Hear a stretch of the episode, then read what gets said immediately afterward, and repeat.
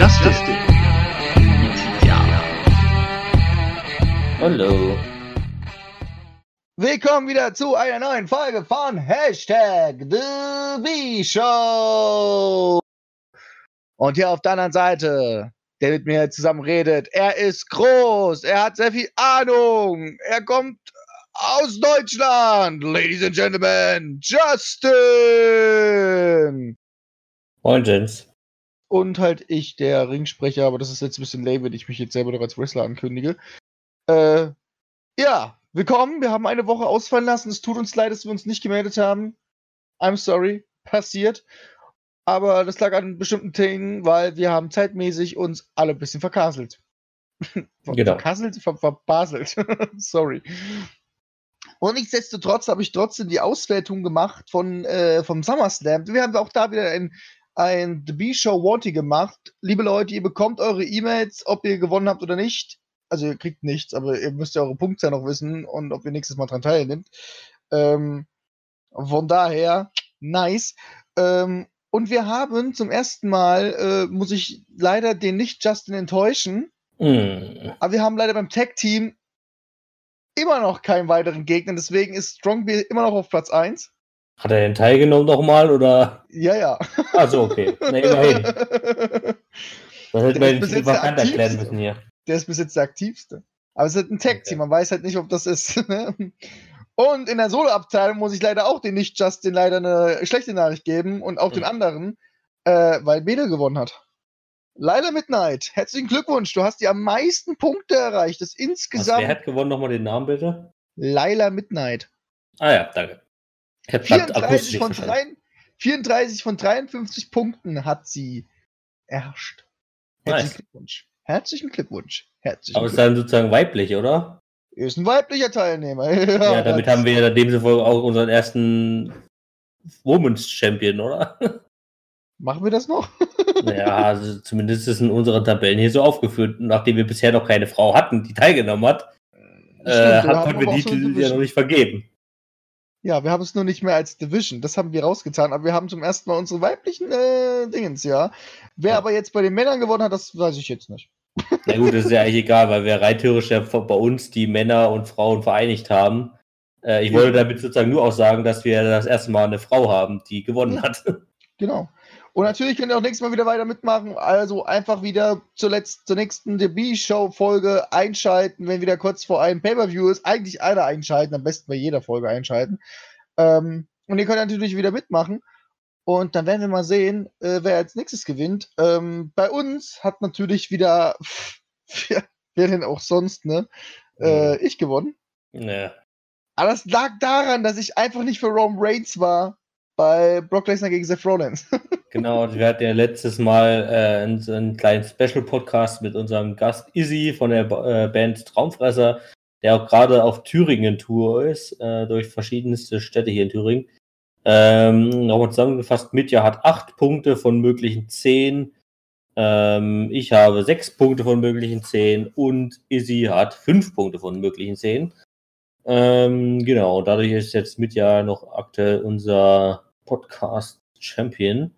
Ähm, genau, und hat aber immerhin noch ein, also einmal weniger gewonnen als ich. also das, ich muss jetzt sozusagen versuchen, bei Clash of Champions im September zu gewinnen, mal wieder, damit, äh, ja, mit ja nicht da auch noch gleich zieht.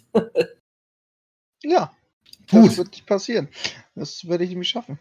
Naja, ich, ähm, genau, und äh, nur schon mal klein, als kleine Voraussicht, das nächste Pay-Per-View Clash of Champions findet am 15. September statt. Genau, also in drei Wochen, so mehr oder minder. Aber wir würden jetzt erstmal noch mal so ein paar Minütchen über SummerSlam reden, da wir das ja auch noch nicht geschafft haben letztendlich. Ja. Ähm, ja, wie fandest du denn das Pay-Per-View jetzt allgemein, sage ich mal, zusammengefasst? Allgemein zusammengefasst fand ich das Pay-Per-View semi-gut. Also ich würde Okay. es einer, also von einer Tabelle, wollen wir Noten machen oder 1 bis 10? Nee, äh, Note haben wir, ich glaube, ich habe auch Note, dann sage ich, es ist eine 2 minus. Ähm, Okay. Ich fand es auf äh, manche Matches fand ich sehr interessant, fand ich auch sehr gut. Äh, ich fand es sehr, also ich gehe mal von Unterhaltsamkeit her. Ich fand das den Kampf zwischen Defeat und ähm, Finn Bella ganz, ganz cool. Ähm, vor allem schon den Auftritt, das war halt ein richtig geiles Segment und ich saß auch hier und habe gar keine Chips mehr gegessen und getrunken habe ich auch nicht. Ich saß da und dachte nur so, what the fuck, so, weißt du? Mhm. Und auch am Ende wieder so, what the fuck, was ist da jetzt wirklich passiert? Also ich habe nichts gerafft, so ein bisschen. Aber Ja, lass das uns doch mal- so awesome. Lass uns doch gleich mal beim Thema bleiben, und zwar The Fiend oder Bray Wyatt, besser gesagt. Also er hat natürlich, wie erwartet, äh, relativ schnell auch Finn Bella besiegt. Das war ja irgendwie letztendlich auch klar, da- dass er sein erstes äh, klar. Match als Defeat-Gimmick war. Das Interessante so ein bisschen, oder das erste Interessante war natürlich so ein bisschen, was wir auch als äh, Tippfrage in unserem Tippspiel hatten, zumindest für euch Zuhörer, ähm, nämlich wie Bray Wyatt in den Ring kommen wird. Und da muss ich schon echt ein bisschen sagen, es war so eine Mischung aus Enttäuschung bei mir und trotzdem cool irgendwie. Also das Coole war halt einfach dieser insgesamt gruselige Aspekt, sag ich mal, diese neue, das neue Design der Lampe, was ja sozusagen Bray Wyatts alter Kopf ist, so ein bisschen. Also zumindest würde ich das daraus schließen. Das war ja Bray Wyatts alter Kopf sozusagen, wo sozusagen dieser Mund riesig aufgerissen war und ähm, dadurch, dass der dann da das Licht rauskam. Ähm, das war halt schon echt ein bisschen creepy. Ähm, enttäuschend fand ich es in dem Sinne, dass er einfach nur da sein altes ähm, Entrance-Theme von Bray Wyatt einfach nur neu gemacht haben. Also halt, das war ja der gleiche Songtext und auch die gleiche Melodie, nur ein bisschen andere instrumentalisiert und äh, ein bisschen andere rhythmische Sachen reingespielt. Aber sonst war es ja in, dem Sinne einfach das gleiche Lied, einfach nur auf neu gemacht. Und das fand ich ein bisschen schade eigentlich, weil ich habe halt echt erwartet, dass da was ganz anderes kommt. Ja, also Ähm. das End, also ich war von Entrace, muss ich auch ganz ehrlich sagen, war ich so wenig war enttäuscht. Ich meine, wir hatten, wir hatten gute Ideen gehabt, es waren Leute auch da, die wirklich eine gute Idee reingehauen haben. Ich meine, wir haben auch übelst krass Ideen im letzten Podcast ja auch, ähm, also in den Special-Podcast ja auch geredet drüber gehabt, weißt du? Hm. Ähm, aber es haben auch welche, die halt gesagt haben, okay, also ich glaube, einer war es. Nee, der hat. Einer hat zum Beispiel gesagt, Friday Funhouse wird eingespielt, Brave und Speller, viel Glück und kündigt mit Let Me In, den Find an Hall. Halle wird dunkel, The Feed steht im Ring. So, weißt du? Hm. Ich weiß gar nicht, wer das jetzt war. War das jetzt die. War das jetzt die Dingens? Ja, das war Laila gewesen, die das gesagt hatte.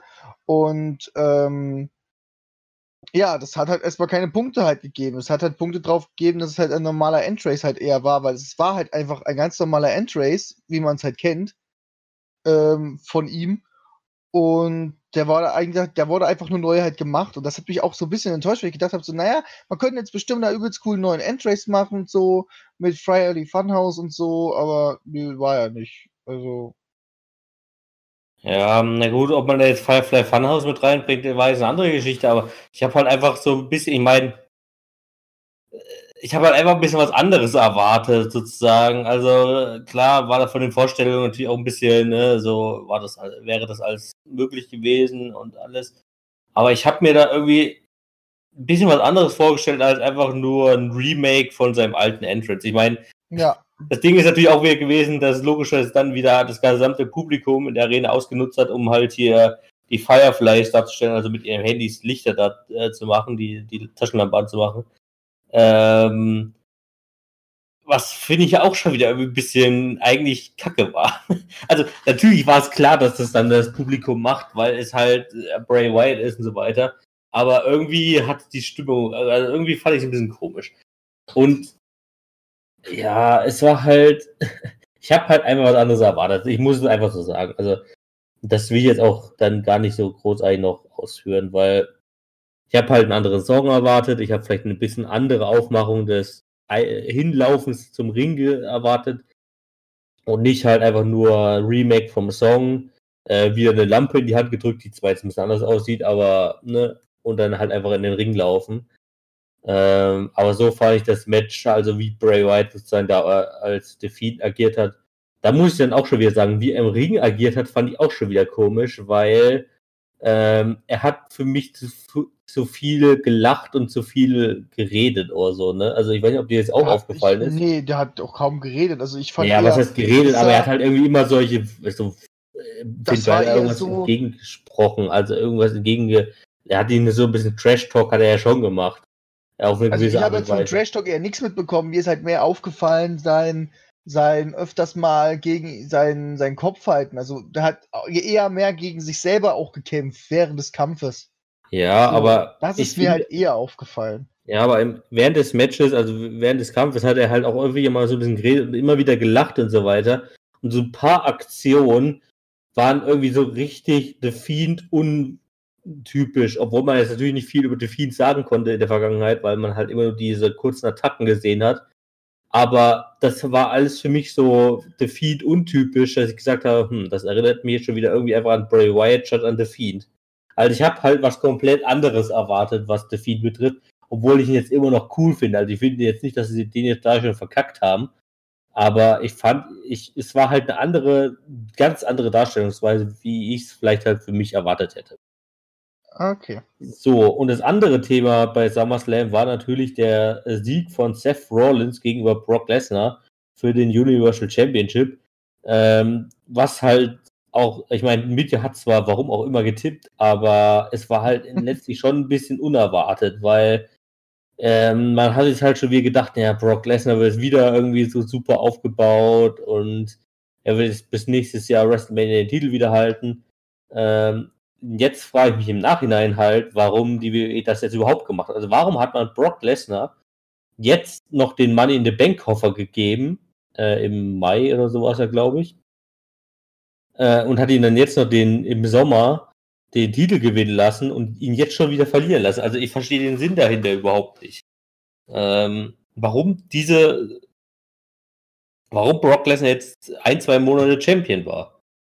Das erschließt sich mir überhaupt nicht. Weil was jetzt halt schon wieder ein bisschen rausgekommen ist, dass äh, Brock Lesnar jetzt am 4. Oktober wahrscheinlich auch zur ersten Smackdown-Ausgabe bei Fox kommen wird oder so, was wir damals auch schon ein bisschen angenommen haben. Ähm, aber ob er dann jetzt zu Smackdown wechselt oder so, oder um den WWE Championship irgendwas macht, keine Ahnung. Ähm, da müssen wir vielleicht die nächsten Wochen noch mal ein bisschen abwarten. Äh, und ja, aber ich fand es halt irgendwie schon ein bisschen komisch. Ich meine, auch gerade in Anbetracht dessen, dass halt Brock Lesnar Seth Rollins, also Seth Rollins wohl durch dieses Match ist halt schon fast unsterblich gemacht, so ein bisschen. Weil er hat super stark angeschlagen. Ähm, gegen, ist er zu, ist schon in dieses Match reingegangen gegen Brock Lesnar. Äh, wurde dann während des Matches noch, also mal richtig fertig gemacht. Ich weiß ja nicht, weiß schon gar nicht mehr, wie viele ähm, F5s und wie viele Suplexes er eingesteckt hat.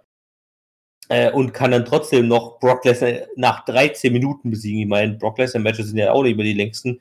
Das sind schon 13 Minuten eigentlich schon relativ lang. Äh, und da fand ich irgendwie so echt, das, also da bin ich jetzt echt mal sehr gespannt, wer ähm, Seth Rollins als nächstes herausfordern wird. Ich glaube, da können wir nachher bei Raw auch noch mal ein bisschen drüber sprechen. Definitiv. Weil da gibt es, glaube ich, mittlerweile schon echt so ein paar Optionen.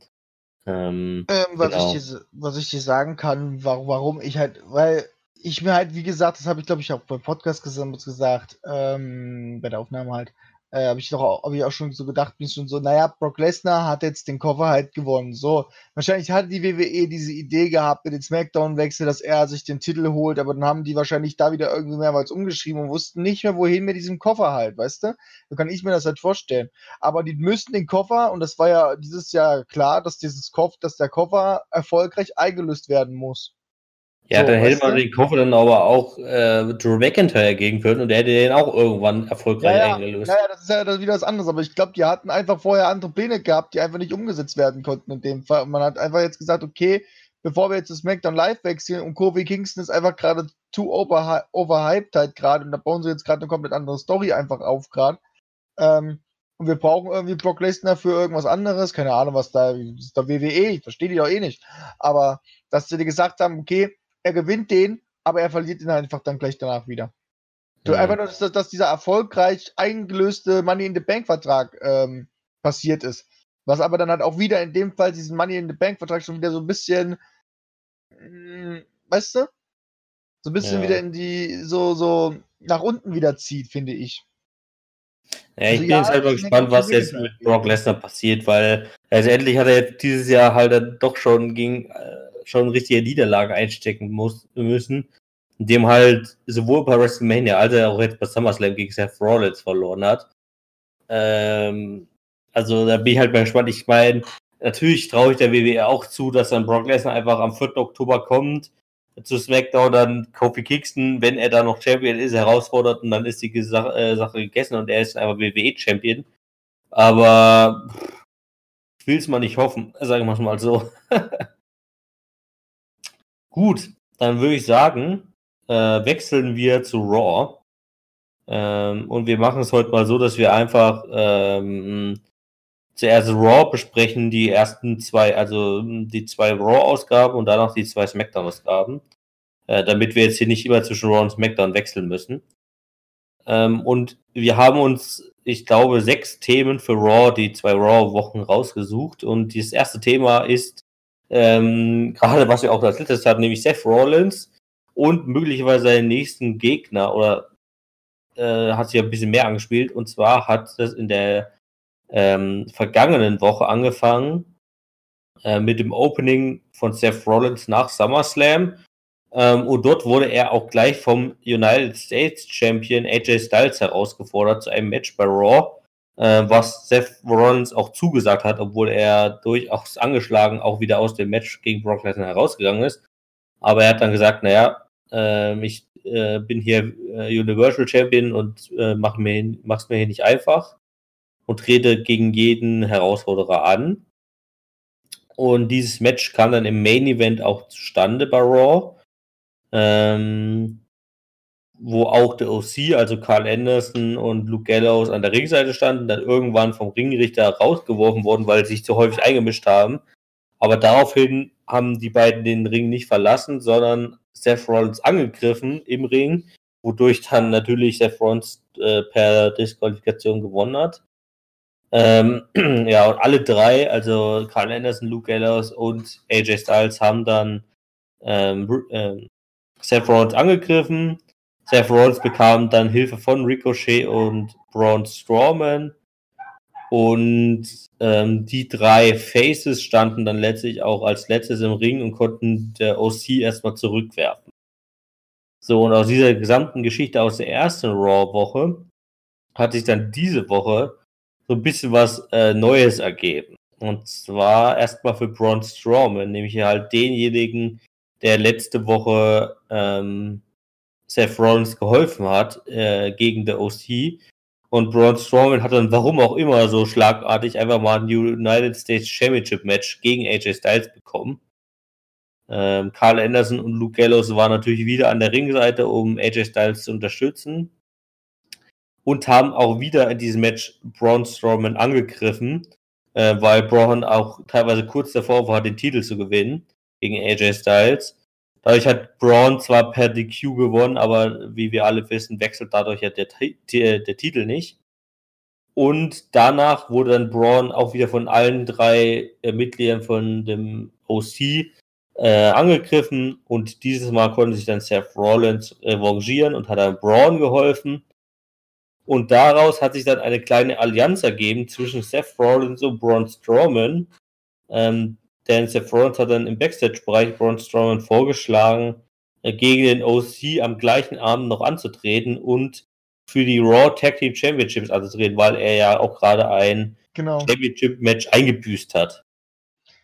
Ähm, und dieses Tag Team-Match kam dann auch wiederum im Main Event diese Woche bei Raw zustande. Also Seth Rollins und Braun Strowman, also ein sehr ungewöhnliches Team, gegen der Original Club oder der OC. Ähm, und in einem Raw Tag Team Championship Match wohlgemerkt. Und da gelang es tatsächlich Braun Strowman, Carl Anderson zu pinnen. Und wir haben jetzt äh, seit dieser Woche neue Raw Tag Team Champions in Form von Braun Strowman und Seth Rollins. So, und jetzt frage ich dich mal, nachdem ich das jetzt ein bisschen zusammengefasst habe, was du denn von dieser Fehde oder von dieser ja, Sache hältst, dass jetzt äh, Seth Rollins nicht nur Universal Champion ist, sondern auch noch Raw Tag Team Champion mit Braun Strowman und was du vielleicht denkst, ähm, was daraus entstehen könnte, so in den nächsten Wochen. Also sagen wir es erstmal so, ich fand das erstmal ganz lustig, dass sie überhaupt ein Tag Team Match und Championships dann auf einmal so Ja. bekommen haben. So, das war für mich eher mehr weird, vor allem weil Braun Strowman nicht wirklich so Ja gesagt hat. Das war eher so, hm, also so eher so ein Schnaufen halt so in sich rein. Ähm, ich glaube, dass Braun Strowman einfach selber gerade, ich wusste, was da jetzt gerade abgeht mit Seth, so, weißt du? Weil ich meine, Braun ist ja eigentlich ein Alleingänger. Ja. Ähm, ja, was ich jetzt davon halte, es ist, ich finde, die beiden sind, es ist jetzt nicht mein, es ist jetzt erstmal ein Tag-Team, äh, mit dem ich jetzt eigentlich schon mal so ein bisschen zufrieden bin. Man kann man machen.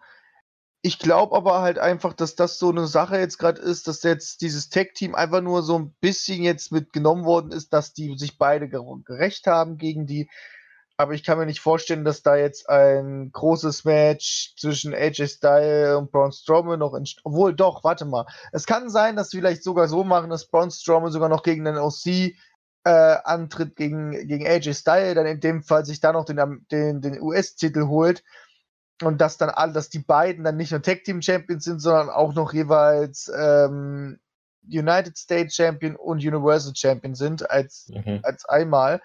Aber das bezweifle ich so ein bisschen. Ich der gehe eher stark davon aus, dass Braun Strowman so mehr auf den Universal Champion auf äh, einen Blick drauf hat. Ähm, einfach auch, weil er es langsam mal verdient hat, diesen Titel zu kriegen. Und dass die jetzt wahrscheinlich da eher so eine Story darum eher bauen. Und OC wurde jetzt einfach nur dafür so ein bisschen jetzt gerade benutzt.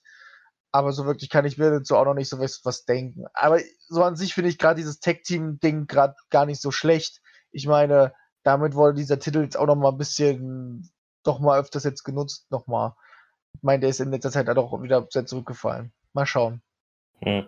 Genau, also das Ding ist, ich finde es echt ziemlich schlecht, was da gemacht wurde, weil ähm, ich bin halt eher der Verfechter davon, äh, was äh, Tag Team Division angeht in der WWE, dass einfach wirklich tatsächliche Tag Teams da ähm, eine Rolle spielen sollten und einfach nicht wie hier in dem Fall, wie so random zusammengewürfelte Leute, die dann plötzlich den Titel gewinnen, ähm, nur um sozusagen diese Tag Team Division da aufzupushen. Aber warum macht man denn nicht einfach mal ordentliche Storylines, um also wirklich Ja. schon existierende Tech-Teams. Nee, da Ähm, stimme ich dir zu. was natürlich auch noch zukommt, in einer Sache würde ich dir halt auch zustimmen, nämlich diese Sache mit ähm, Seth Rollins gegen Braun Strowman und zwar aus zwei Gründen. Ähm, einmal das schon vor SummerSlam, also oh, kurz nach SummerSlam, also auf jeden Fall jetzt vor dieser Woche, wo jetzt die gesamten Ereignisse kamen, gab es nämlich auch schon die ersten Gerüchte, dass es ein Universal Championship Match bei Clash of Champions geben wird zwischen Seth Rollins und Braun Strowman.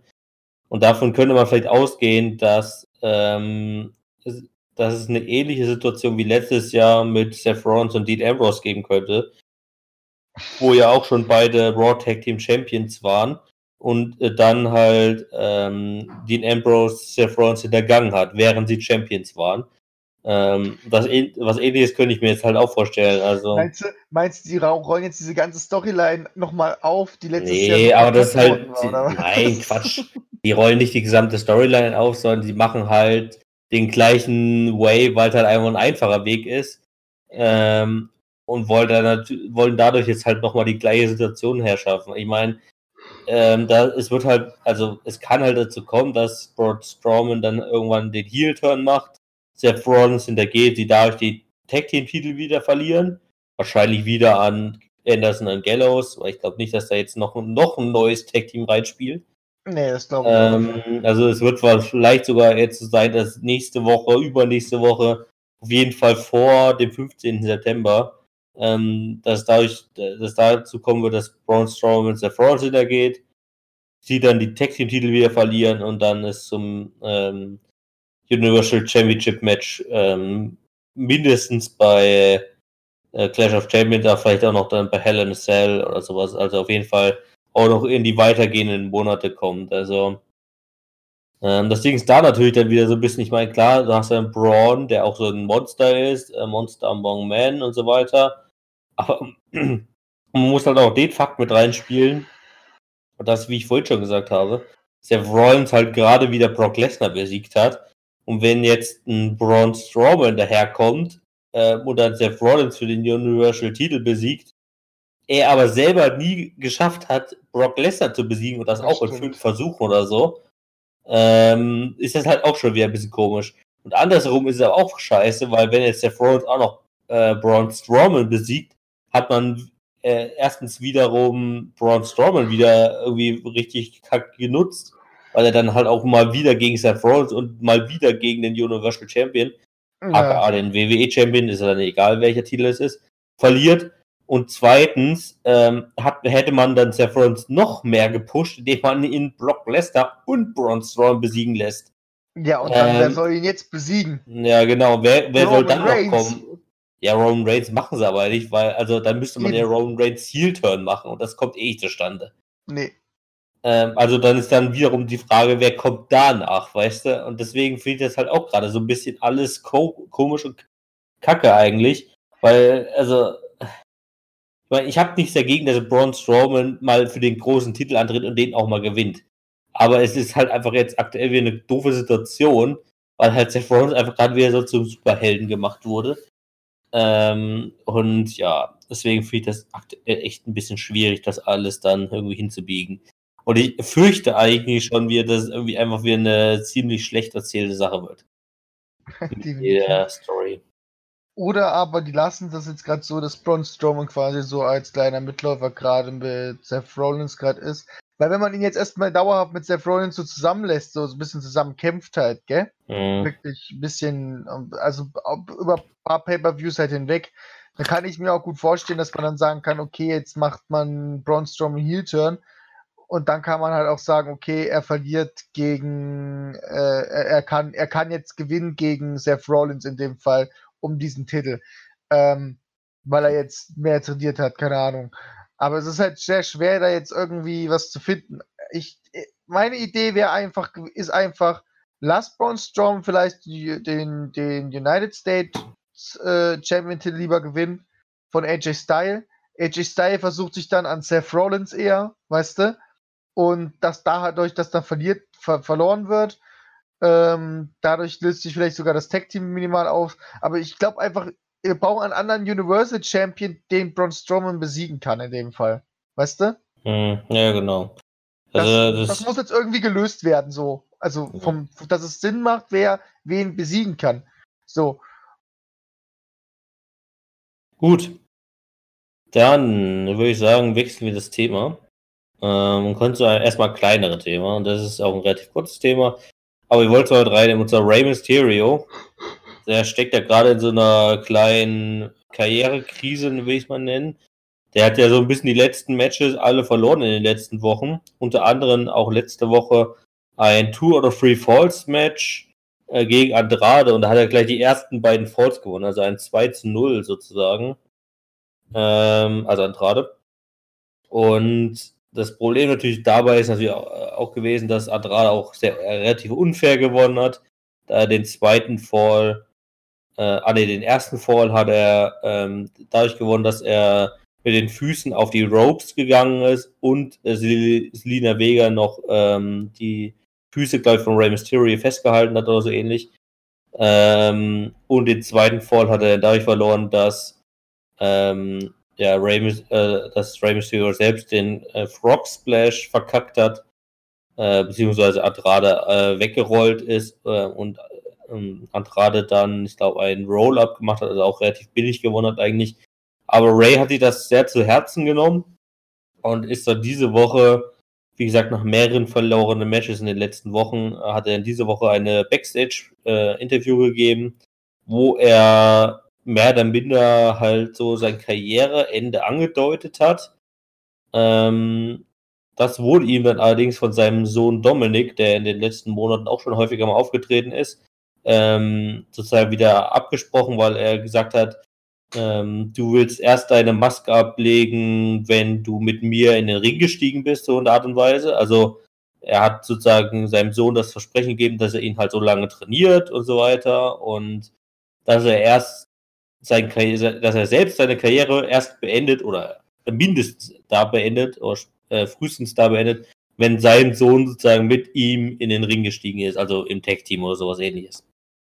So, da bleibt natürlich jetzt so ein bisschen abzuwarten, ob halt wirklich sein Sohn Dominik, ähm, er wurde ja tatsächlich, glaube ich, vor ein paar Monaten so von der WWE unter Vertrag genommen. Da war damals aber noch nicht ganz klar, in welcher Art und Weise, als ob das er halt, ne, als ob er wirklich als aktiver Wrestler eventuell ins Gespräch kommt. Oder ob er eher so eine Managerrolle oder halt Backstage-Rolle einnimmt oder sowas, dass er halt immer mal auftaucht und dafür halt unter Vertrag genommen wurde. Ähm, jedenfalls konnte halt Dominik erstmal seinem Vater Ray ähm, diese Idee erstmal ausschlagen und hat ihm erstmal wieder Mut zugesprochen und äh, ich denke mal, da wird sich jetzt in den nächsten Wochen so auch so ein bisschen was ähm, daraus bilden.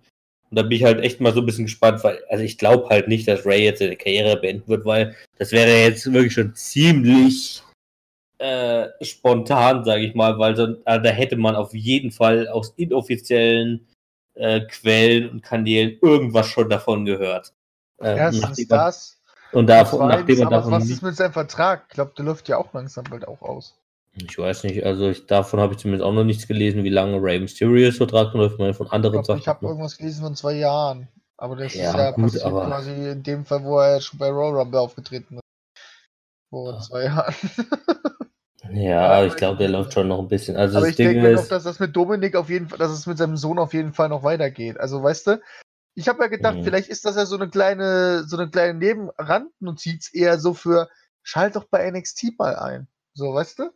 Ja, gut, ist aber auch schon wieder die Frage. Ich meine, man hat halt auch wiederum noch nichts davon gehört, nee, dass eben. Dominik zum Beispiel im Performance Center oder sowas aktiv war. Ja, das WWE, die WWE hat ja ein Performance Center, was sozusagen noch die Vorstufe von NXT ist also wo sozusagen alle trainieren können, ähm, wo man halt aber auch scoutet, also so Probetrainings macht und so weiter. Davon hat man halt auch noch nichts gehört, dass jetzt, dass der Dominik, also der Sohn von Rey Mysterio, da irgendwie auch schon mal aktiv gewesen wäre, weil das wäre natürlich auch überall schon hochgekommen, wenn da jetzt. Äh, ich glaube, so, das war so aber schon, also das, also es hieß es, dass Dominik auf jeden Fall sehr viel trainiert, sogar schon und sogar im Performance Center yeah. schon drin war. Das ist aber auch schon okay. mega lange her jetzt. Aber Mal gucken, was da jetzt raus wird. Also, genau. mal schauen. Gut. Ich meine, Dominik wird jetzt auch schon bei der WWE schon übelst lange mitgezogen. Ich meine, es gab ja schon mal ein Match um die. Ja, gut, das war aber vor 15 Jahren oder so. Und da war das, da war Dominik auch noch ein Kind. Ja, eben. Und das, das war noch zu Zeiten, wo Eddie Guerrero noch gelebt hat. Ja. So, dann haben wir das dritte Thema bei Raw und das ist auch ein relativ kurzes Thema und das behandelt nämlich den 24-7 Championship. Ähm, haben wir diese Woche oder haben wir dieses Mal auch nur diese eine Woche, nämlich die erste Raw-Woche mit reingenommen. Es ist auch ein bisschen was bei SmackDown passiert und ein bisschen was bei dieser Woche Raw. Also Aber das war halt alles so Nebensachen und da hat der Titel nicht gewechselt und in der ersten Woche hat der äh, Titel aber gewechselt. Und zwar gab es eigentlich ein Match zwischen der Lucha House Party und der Revival. Ähm, und das ist dann aber, hat auch angefangen und alles ist aber ein bisschen, ja, wurde dann unterbrochen von einem R-Truth, dem damaligen Champion, der mal wieder vor der gesamten Beute äh, für einen 24-7 Championship geflüchtet ist. Ähm, dann gab es große Prügelei, die Lucha House Party haben sich eingemischt und der Revival hat sich eingemischt. Ähm, und die Revival hat es dann letztendlich sogar geschafft, den Tag Team Finisher, ihren Tag Team Finisher gegen Art Truth anzuwenden. Sie haben ihn beide gepinnt und sind jetzt auch offiziell ähm, Co 24-7 Championships geworden. Ähm, da kannst du die Woche irgendwie auch noch so eine Statistik von der WWE, das war so ein Bild. Es war sogar bei ja, Raw, glaube ich. Erster Champion, erster Zweifach-Champion, erster genau. weiblicher Champion, erster ältester, erster Co. Ja, ja, das habe ich gesehen. Genau, und da also im Prinzip werden jetzt, äh, wurden jetzt Scott Dawson und der Schweiler wirklich als Co-Champions gewählt, weil sie halt einfach gleichzeitig ähm, Artruth gepinnt werden. Ich meine, das finde ich ein bisschen dämlich, weil wenn man mal zurückdenkt, ein paar Wochen, gab es ja einmal die Situation, wo sich so ein ganzer Berg auf Artruth draufgelegt hat und dann nur ähm, Mike Canellis den Titel gewonnen hat. Also wenn man so mal die gleiche Regel anwenden würde, ja, wenn die WWE sinnvoll wär, sein würde, wären zu dem Zeitpunkt 15 Leute Co-Champions geworden. Aber okay, das in dem Fall hat es halt nicht gezählt, jetzt hat es gezählt, ist ja auch egal. So. Und nachdem dann The Revival den Championship gewonnen hat, hat dann erstmal Kalisto versucht, den Titel zu gewinnen, hat es verkackt. Und ähm, als dann alles gelegt war und alles irgendwie besiegt wurde, kam dann Carmella in den Ring und hat dann R-Truth, den leblosen R-Truth auf den leblosen Scott Dawson gelegt, wodurch dann R-Truth mal wieder mit Hilfe von Carmella Champion wurde. Ähm, R-Truth konnte dann auch flüchten.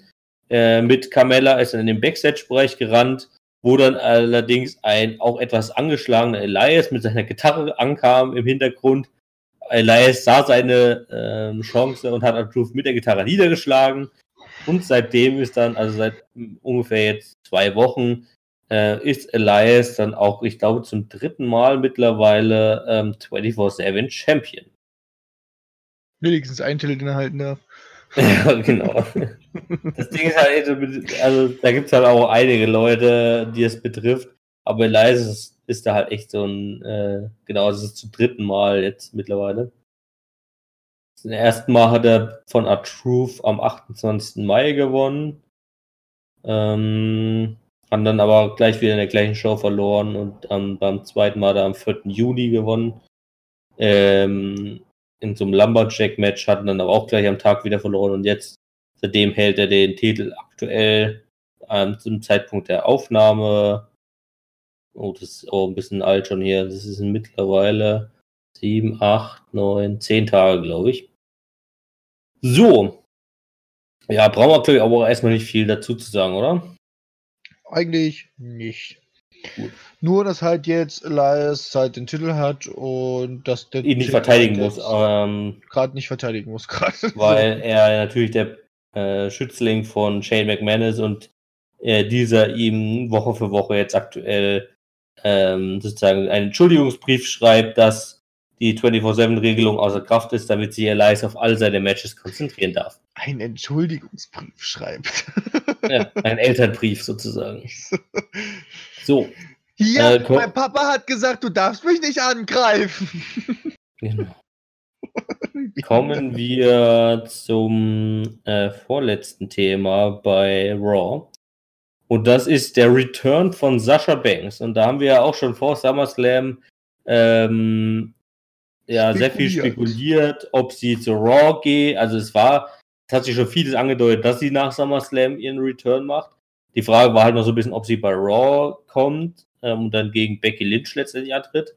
Ähm, oder ob sie zu SmackDown geht und gegen Bailey antritt. Ähm, ja, letztendlich ist es so gekommen, dass sie einfach bei Raw blieb, weil sie ja durch den Superstar Shake-Up damals auch noch bei Raw war. Damals ist ja nur Bailey von Raw zu SmackDown gewechselt. Ähm, genau, und das ist dieses Mal entstanden in der ersten Woche von Raw, als Natalia sich nach dem SummerSlam Pay-Per-View rechtfertigen wollte in der Promo. Ähm, dann Sascha Banks rauskam. Sascha Banks hat dann Natalia allerdings erstmal ne, ich weiß ja, hat sie umarmt oder so, oder ich glaube, sie hat sie umarmt, also sie wollte sie eigentlich trösten und so. Und äh, hat sie dann aber hinterrücks angegriffen, hat sich äh, ihre Perücke aus, abgerissen, da sie jetzt nicht mehr lila Haare hat, sondern blaue Haare, was auch ein richtig geiler Move war. Nicht. Ähm, ja, und sie hatte natürlich dann gleich den klaren Heel-Turn gemacht, indem sie natürlich dann, obwohl Natalia zu dem Zeitpunkt auch Heel war, aber durch diesen Angriff hatte sie natürlich dann auch den Heel-Turn gemacht. Becky Lynch ist da sogar noch eingeschritten, wollte ähm, sogar Natalia noch retten, weil äh, Sascha teilweise wirklich schon sehr brutal an Natalia angegriffen hat, äh, mit Stühlen und mit den äh, Stahltreppen und so weiter. Ähm, und Sascha Banks konnte dann in dem äh, Zuge sogar noch Becky Lynch angreifen mit dem Stuhl ähm, und stand dann letztendlich ähm, ja als letzte Frau äh, über den geschlagenen, äh, der geschlagenen Natalia und der geschlagenen Becky Lynch. So, daraus wurde natürlich jetzt ein bisschen klar, dass es ähm, zur nächsten Fehde kommen wird zwischen Becky Lynch und Sascha Banks. Ähm, und das hat sich dann halt auch diese Woche wieder ein bisschen äh, weiter gebildet, ähm, indem diese Woche vor allen Dingen aber erstmal Sascha Banks nur ihre Taten erklären sollte in dem Interview und allerdings hat Sasha Banks ähm, diese Woche auch nochmal erneut Natalia im Backstage-Bereich angegriffen. Ähm, also es bleibt also in dem Sinne oder in der Hinsicht abzuwarten, was man jetzt wirklich aus dieser Storyline macht. Ähm, also was vielleicht auch wirklich jetzt Saschas Beweggründe waren.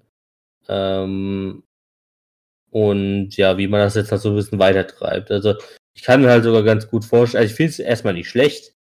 Äh, ich hätte es allerdings auch nicht schlecht gefunden, wenn sie zu SmackDown gegangen wären, Bailey herausgefordert hätte, aber äh, an sich finde ich es jetzt nicht schlecht, dass man für Becky Lynch auch erstmal wieder einen, äh, ich sage mal, auch bekannteren Gegner hat, weil ich sage mal, von Natalia war ich nicht großer Fan jetzt bei SummerSlam. Ähm, und du warst ja nicht so der allzu große Fan von ähm, Lacey Evans im Sommer. Okay.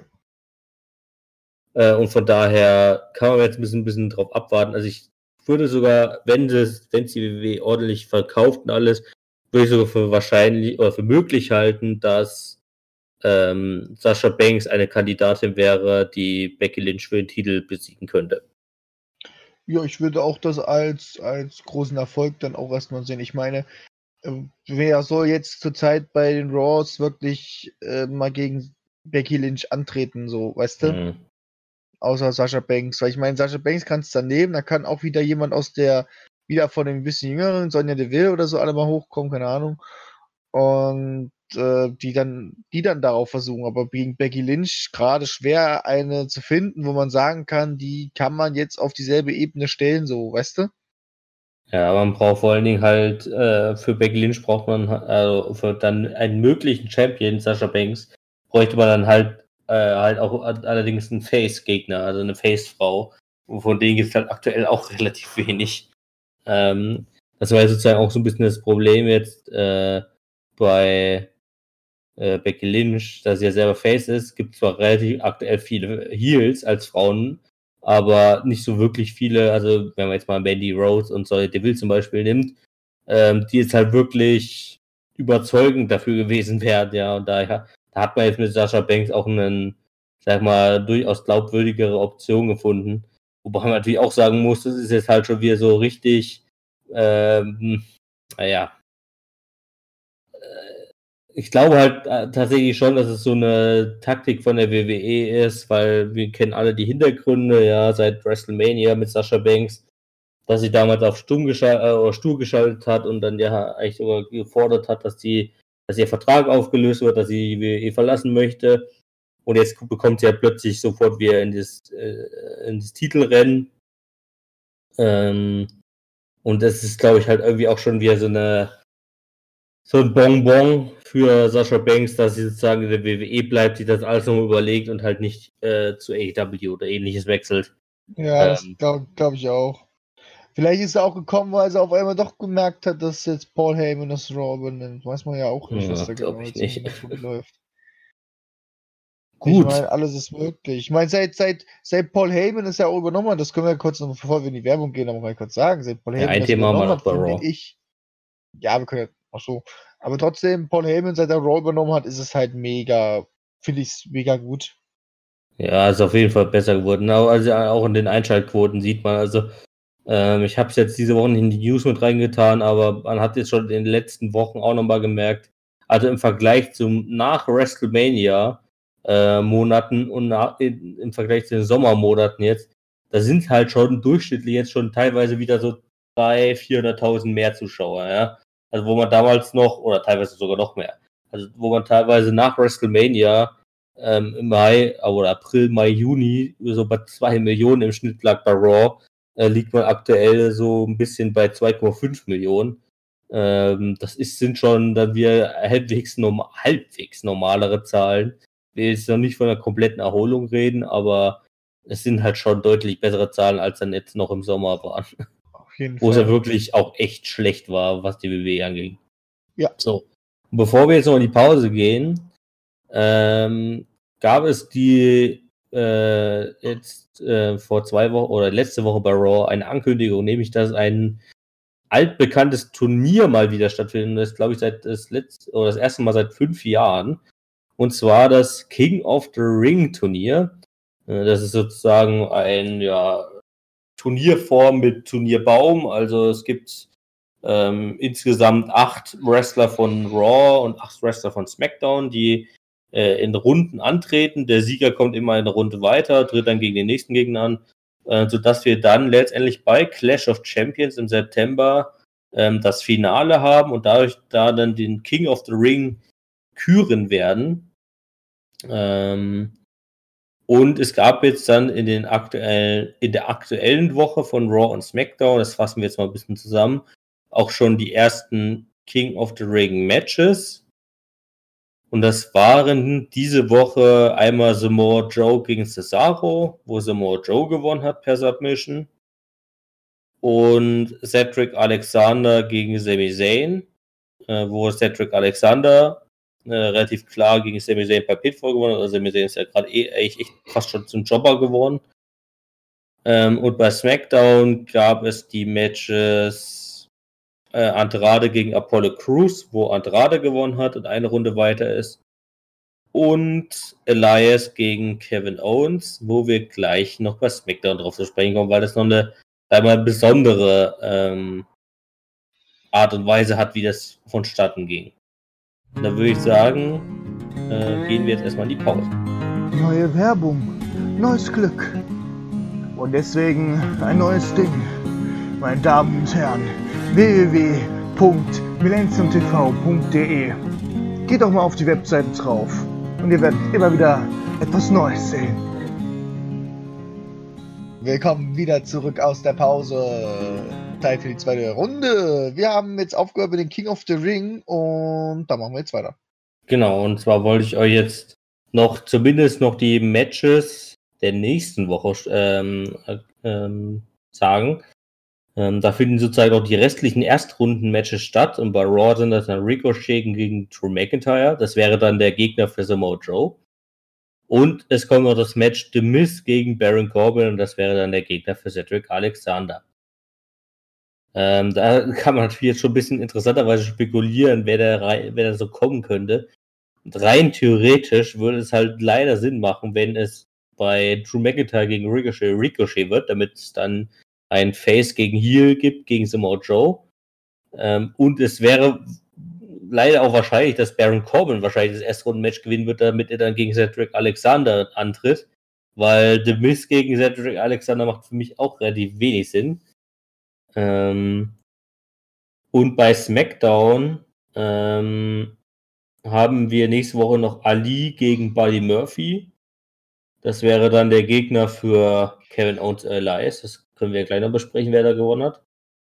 Und wir haben noch Chad Gable gegen Shelton Benjamin äh, gegen den äh, gegen Andrade dann. Also der Sieger von den beiden tritt dann gegen Andrade an.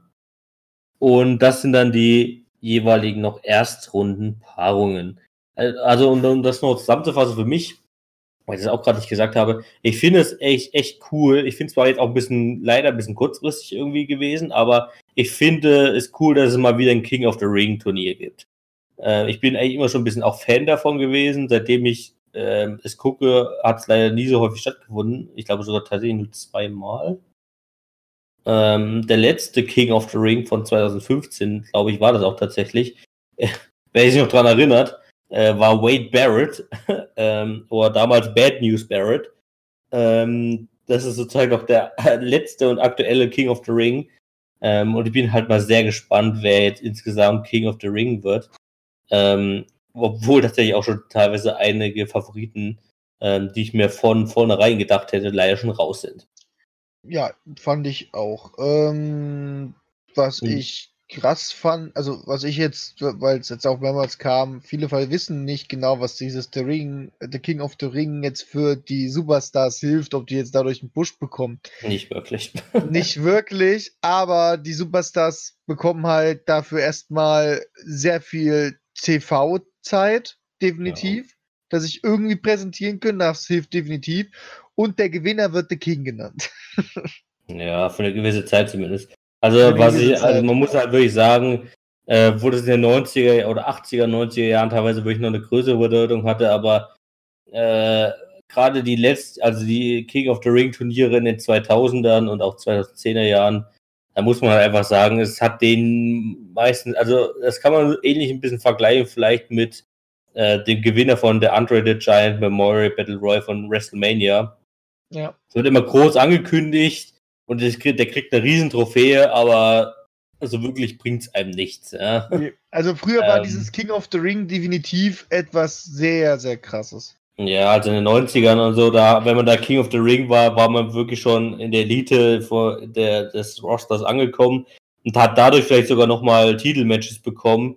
In den 2000ern war es vielleicht auch nochmal so, da gab es doch den einen wirklich äh, so herausstechenden King of the Ring mit Booker T, ähm, wobei man auch sagen muss, dass dieses, dieser King of the Ring Sieg von ihm damals fiel halt einfach in seine Push-Phase rein. Ja, also es war im Allgemeinen äh, eine, Jahr, äh, eine Phase in den Jahren, äh, wo er halt sehr beliebt war, oder also er war damals Heel, aber in dem Sinne beliebt, dass er halt großes Tier war, ja, ein bekannter Superstar.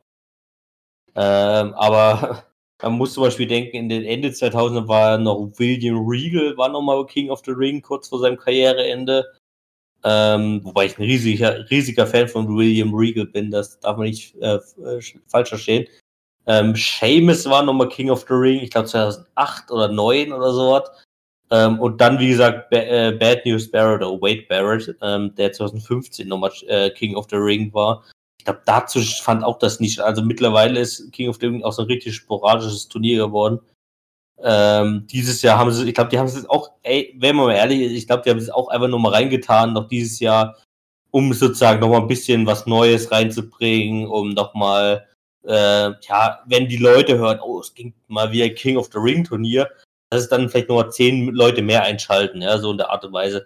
Wenn es der WWE diesen Sommer nicht so schlecht gegangen wäre, gäbe es garantiert dieses Jahr auch kein King of the Ring Turnier. Also, das ist auch nur eine Art und Weise zu sagen, ja, wir äh, machen Finde- was Abwechslungsreiches und wollen, gehen auf eure Forderungen ein, dass es ein bisschen interessanter wird. Ja. Ich finde aber, die, die Zusammensetzung von den Superstars, die da drinnen sind, gar nicht schlecht. Ja, nee, das So. finde ich echt, also das Weil- kann man auf jeden Fall sagen. Ich meine, denkt man ja immer so, jetzt kommen übelst die krassen Dinger damit rein, so, weißt du. Mhm. Aber das sind ja eigentlich sehr viele Lower, also sehr viele aus dem Ja. Midcard äh, definitiv drinne.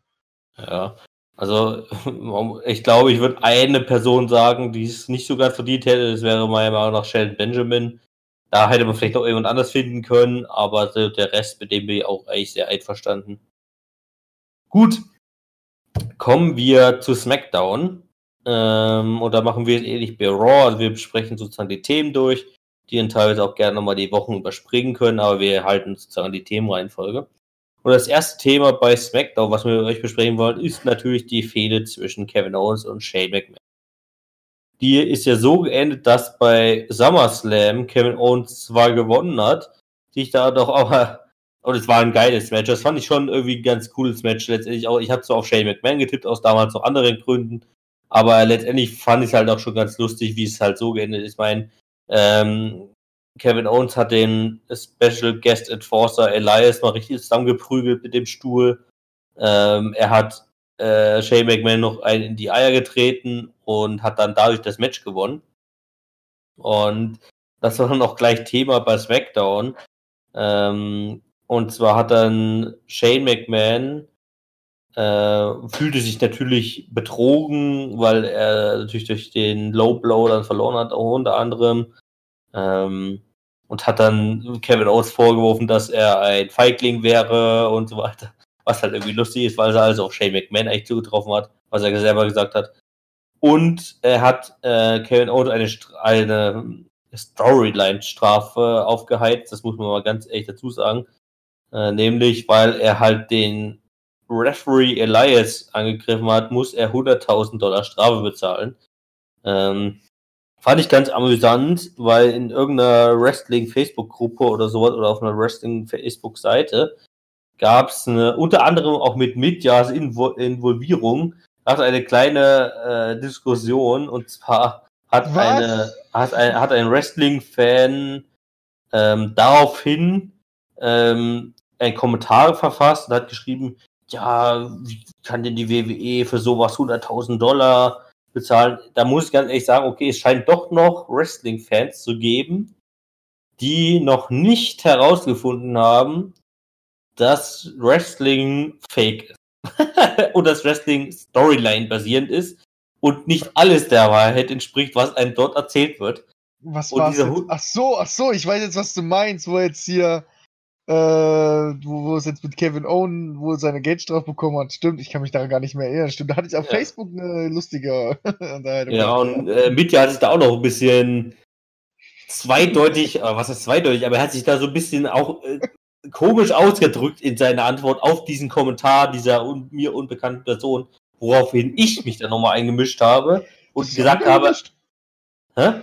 Ich habe da auch einen Kommentar drunter geschrieben, ja. Und ich habe dann halt drunter geschrieben, so von wegen, ihr wisst schon, oder du weißt schon, dass äh, Wrestling fake oder halt Storyline basiert ist und dass alles, diese Geldstrafe, logischerweise also Kevin Owens muss logischerweise für diesen Scheiß keine 100.000 Dollar zahlen, sondern das ist halt innerhalb der Storyline, innerhalb dieser Fehde zwischen äh, Shane McMahon und Kevin Owens, einfach eine Art und Weise, wie man dem Publikum sozusagen beibringen möchte, weiterhin beibringen möchte, dass Shane McMahon ein Arschloch ist und dass Kevin Owens der bemitleidenswerte Face ist, ja, den man unterstützen möchte. So, das ist dieser gesamte Sinn dahinter und das ist einfach nur ein Fakt daraus.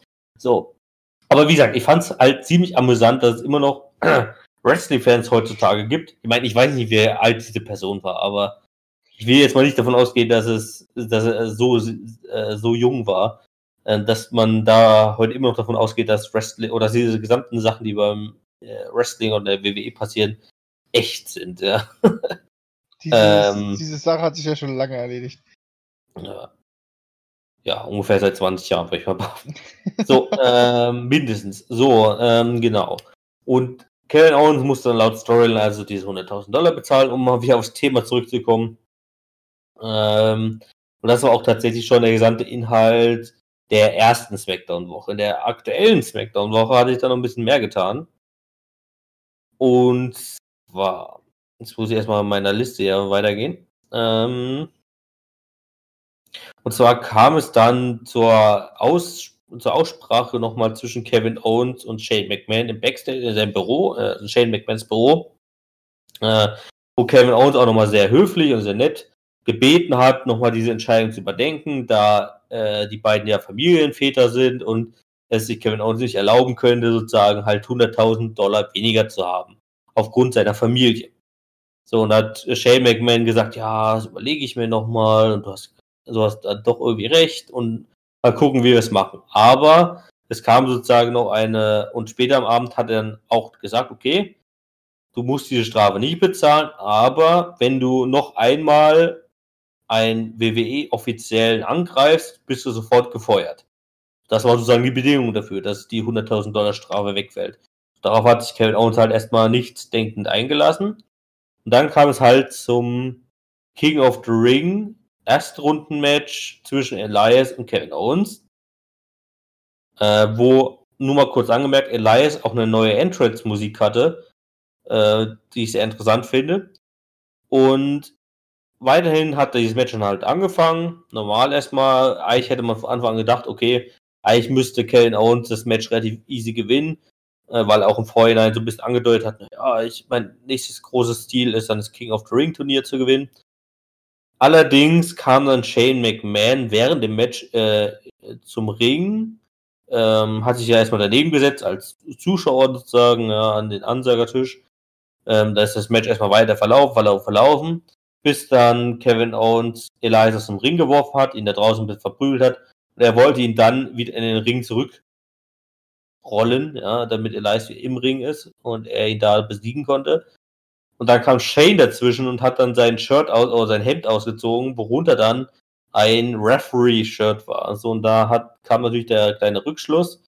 Ein paar Minuten zuvor hat Shane McMahon halt Kevin Owens gesagt, äh, du darfst nicht noch einmal einen WWE-Offiziellen angreifen, sonst bist du gefeuert. Demzufolge durfte Kevin Owens jetzt nicht Shane McMahon angreifen, weil er jetzt irgendwie halt WWE-Offizieller war mit dem Shirt.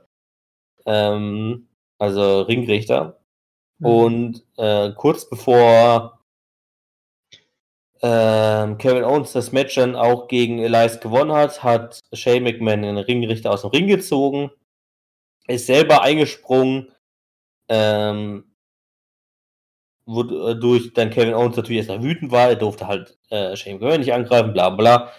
Elias hat dann ähm, mit einem Roll-Up und einem Fast Count das Match gewonnen. Also der Fast Count kam logischerweise von Shane McMahon, ähm, wodurch dann diese gesamte Fehde natürlich jetzt weitergetrieben wird.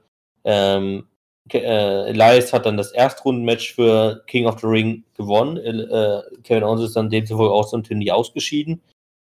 Ähm, und äh, genau, und es ist sozusagen jetzt natürlich weitergetrieben. Also ähm, Kevin Owens muss zwar jetzt nicht diese 100.000 Dollar Strafe bezahlen, aber er hat natürlich mal wieder eine sehr ärgerliche Niederlage in dem Sinne gegen Shane McMahon einstecken müssen und darauf können wir sozusagen auch gefasst sein, dass ähm, diese Fehde zwischen Shane McMahon und Kevin Owens auch noch die nächsten Wochen und vielleicht auch Monate weitergehen wird. Ja, Gut. äh, Was sagst du jetzt zu dieser gesamten Entwicklung, sage ich mal? Ich finde das ganz lustig, dass jetzt dass die ganze Sache weitergeht. Nein, finde ich überhaupt nicht. Ähm, ja, ich habe gedacht, Shane McMahons Sache ist jetzt endlich zu Ende, aber anscheinend wollen sie es immer weiter aufbauen, dass dieser Hass zwischen den beiden halt noch mehr getrieben wird, Ja, dass es wahrscheinlich ja. nochmal zum Pay-Per-View-Match führt oder wahrscheinlich sogar noch bei TSC weiter ausgetragen wird. Ich, Wobei, ja, wobei man halt auch sagen muss, dass ähm, Shane McMahon jetzt mittlerweile schon deutlich weniger äh, involviert ist in das aktive TV-Programm als jetzt halt Das noch im stimmt. Sommer.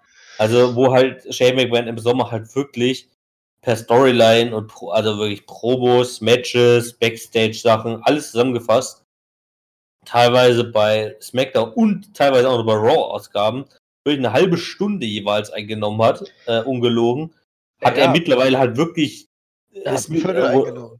Wurde halt Shane McMahon jetzt mittlerweile halt wirklich darauf zurückgefahren im aktiven Fernsehprogramm, äh, also was wir live sehen oder was wir halt bei SmackDown sehen, wurde halt wirklich so zurückgefahren, dass er nur noch auf diese Storyline mit Kevin Owens aktuell äh, fokussiert ist sozusagen. Also dass er jetzt nicht noch auf drei weitere Themen ausgelagert wird, sondern dass es halt wirklich nur diese eine ähm, Ja, dieses eine Thema gerade ist, was halt okay ist. Ich meine, ich habe ja, äh, also ich muss ja jetzt auch sagen, ich, wie gesagt, ich bin ja kein Fan von Shane McMahon, ähm, als Ziel vor allen Dingen. Ähm, aber ich habe ja auch nie gefordert, dass man ihn jetzt komplett rauswerfen soll oder so und dass er nie mehr auftreten soll. Sondern ich war Nee, halt immer nur dagegen, nicht- dass er diese Hauptrolle einnimmt, im Gegensatz zu den wirklichen aktiven Wrestlern, ja, weil Shane McMahon ist halt kein aktiver Wrestler. Ähm, das hat mich halt immer gestört, dass er halt diese übermäßige Rolle eingenommen hat, weil er halt McMahon ist. Ähm, und das hat mich jetzt halt immer gestört.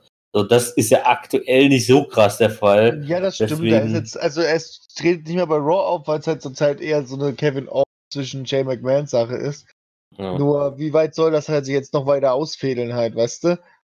Ich meine, es muss ja noch mal irgendwas passieren. Kevin Owens kriegt jetzt immer mehr Hass auf Shane McMahon. Also, es muss ja jetzt noch mal ein Match zwischen den beiden irgendwo stattfinden. Und ich kann mir nur vorstellen, dass, diese Match, dass dieses Match wird kein normales, reguläres Match sein. Ja, das wird kann sein, dass es, bei, dass es ein Hell in a Cell Match wird oder sowas beim Hell in a Ja. Cell wie im Oktober oder sowas. Das kann Ja, dass er wieder von irgendwo wieder, dass wieder, dass wieder Shane McMahon wieder von oben wieder runterspringen kann, wahrscheinlich wieder. Wahrscheinlich, ja. So kann ich mir das nämlich auch vorstellen, dass er wieder von oben vom, vom Hell in the Cell Typ. Äh, Ja, oder Kevin Owens schmeißt wieder Undertaker, damals Mankind, in dem Falle Shane McMahon, vom, vom also vom äh, Dach des Käfigs auf den Ansagertisch runter. Das wäre natürlich auch geil. Und dann ist Shane McMahon tot und er taucht nie wieder auf. Boah, Justin, ey. Jetzt wünscht er hier sogar schon Shane McMahon den Tod. Ich Nee, weiß gar nicht, von wem du das hast gerade.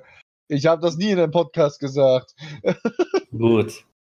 Nee, aber, aber das kann ich mir gut vorstellen, dass der sich wahrscheinlich wieder von oben wieder runterspringt und äh, dadurch wieder, wieder verletzt ist und dadurch taucht, dann hat man wieder so eine was wie, ja, Shane McMahon kann jetzt gar nicht mehr auftauchen. Das geht ja gar nicht, weil äh, er hat sich ja mega verletzt gerade, so, weißt du? So Ja. wie es ja letztes Mal auch geendet ist. Er ist von oben runtergesprungen und dann ist er erstmal gar nicht erstmal aufgetaucht, so, weißt du?